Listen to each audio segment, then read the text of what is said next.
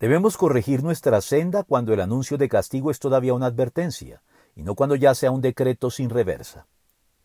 En su trato con su pueblo y con otros grupos humanos, Dios manifiesta en su palabra intenciones, que son aquellos posibles escenarios anunciados por Él cuya realización está condicionada a la respuesta que obtenga de parte nuestra, y decisiones, que son resoluciones ya tomadas que no dependen entonces de lo que nosotros hagamos o dejemos de hacer al respecto.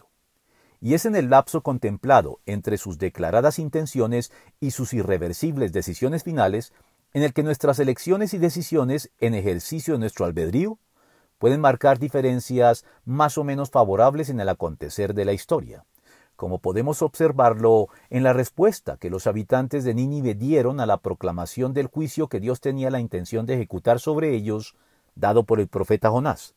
juicio condicionado a la reacción que ellos mostraran a este anuncio, que felizmente fue favorable, conduciéndolos al arrepentimiento que canceló o por lo menos difirió este juicio durante un par de generaciones hasta que la reincidencia de los asirios en las prácticas condenables denunciadas por Jonás en su momento dieron ya lugar a una decisión irrevocable por parte de Dios, anunciada a su vez, cerca de cien años después de Jonás, por el profeta Nahum, en estos concluyentes y sentenciosos términos.